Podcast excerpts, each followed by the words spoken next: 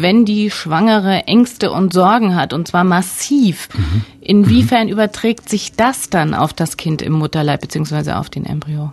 Da gibt es widersprüchliche Studien, aber wenn man die mal in der Summe so sieht, dann besteht doch die Befürchtung, dass ähm, Kinder äh, von den Sorgen der Mutter auch beeinträchtigt werden können. Ähm, da werden wir sicher in den nächsten Jahren, weil das ein wesentliches, ähm, wichtiges Thema ist, werden wir viel lernen. Wir führen selbst eine Studie in diesem Rahmen.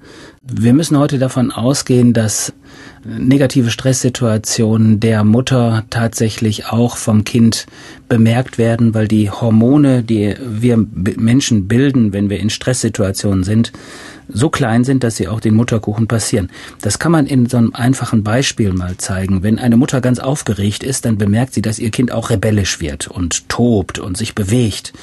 Das liegt daran, dass die Hormone, die in Stresssituationen gebildet werden, über den Mutterkuchen rübergehen und dann auch genauso eins zu eins beim Kind sind und dann das Kind eben auch aufgeregt machen. Und wenn natürlich eine Mutter in schwierigen Situationen immer wieder ist, dann ist das Kind zumindest in einer ähnlichen Situation. Ob das aber, und das ist eine momentan noch ungelöste Frage, weil die Studien sich da nicht alle, nicht alle einheitlich sind, sondern teilweise auch widersprechen.